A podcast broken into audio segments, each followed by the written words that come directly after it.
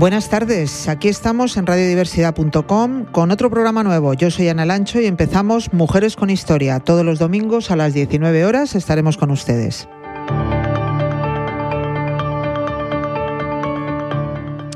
Bueno, pues hoy, por ser el primer domingo, he elegido la historia de tres mujeres, todas ellas con, bueno, pues con una vida interesante y algunas serán conocidas, otras no serán conocidas tanto por toda la audiencia, pero no dejan de ser importantes.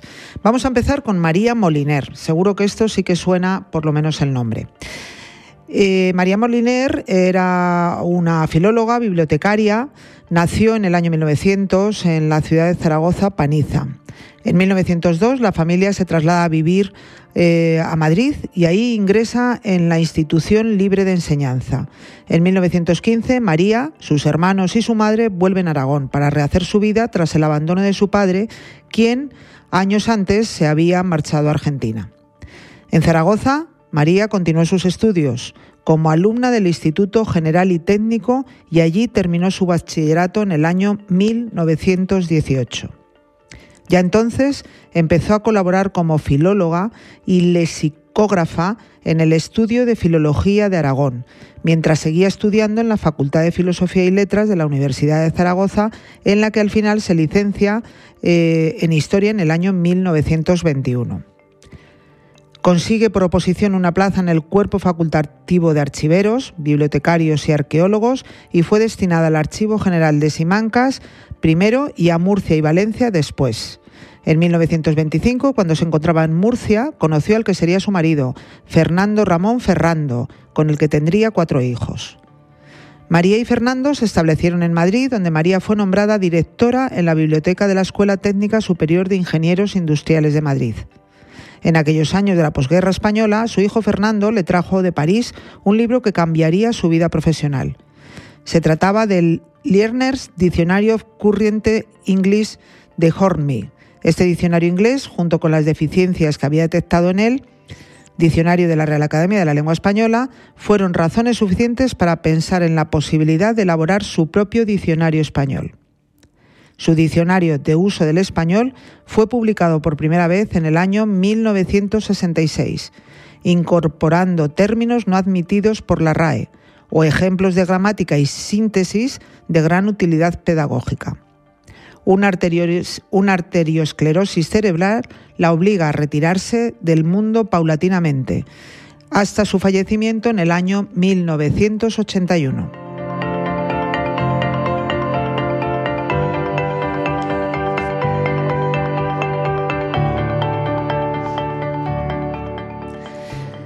Ahora vamos a contar la historia de otra gran mujer, conocida como la madre de la química moderna. Se trata de Marianne Pierret. Marianne nació en el año 1758. Su padre era un abogado que trabajó muchos años en la Fermé General, institución que se encargaba de gestionar impuestos estatales. El padre había tenido tres hijos con su esposa. Antes de que ésta falleciera, cuando Marianne era una niña, un poco más de tres años de edad, su padre decidió que ingresara en un convento. Con 13 años, el conde Armeval, mucho mayor que ella, pidió la mano a un confundido padre que buscó la manera de deshacerse del viejo pretendiente, quien le llegó a amenazar con expulsarle de su puesto en la Fermé General donde continuaba trabajando. Jacques, el padre, ofreció la mano de su hija a sus compañeros, más jóvenes que el conde. Al final, Anton Lavoisier, un noble economista y químico de 28 años, aceptó la oferta y se casó con Marianne en el año 1771. A pesar de ser un matrimonio convenido por su padre, Marie y Antoine congeniaron. Su mutuo interés por la química ayudó a que la pareja se convirtiera, además del marido y mujer, en un equipo de laboratorio.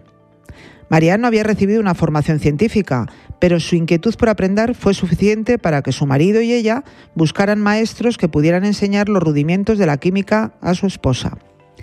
En 1775, Antoine dejó la Ferme General para trabajar en el Arsenal de París como administrador de la pólvora. Instalados en la capital, la pareja empezó a construir un laboratorio que se convertiría en su hogar. Marie apuntaba todo lo que observaba en sus experimentos y realizaba ilustraciones. Sabía varios idiomas que fueron de gran utilidad para traducir algunos de los principales textos de alquimia, como se conocía entonces a la química. Su vida se vio truncada en la época del terror, la etapa más sangrienta de la Revolución Francesa. Antoine y su padre, Jacques, fueron detenidos acusados de traidores y ejecutados en mayo de 1794. Por lo tanto, Marie se encuentra otra vez sola, sin su padre y sin su marido, y en una ciudad además sumida en el caos. Consiguió recuperar parte de la obra que habían realizado conjuntamente y publicó en dos tomos las Memorias de Química de Lavoisier.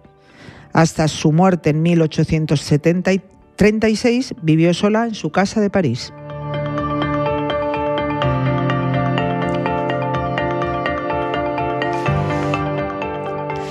La tercera mujer que os traigo se llama Consuelo Álvarez.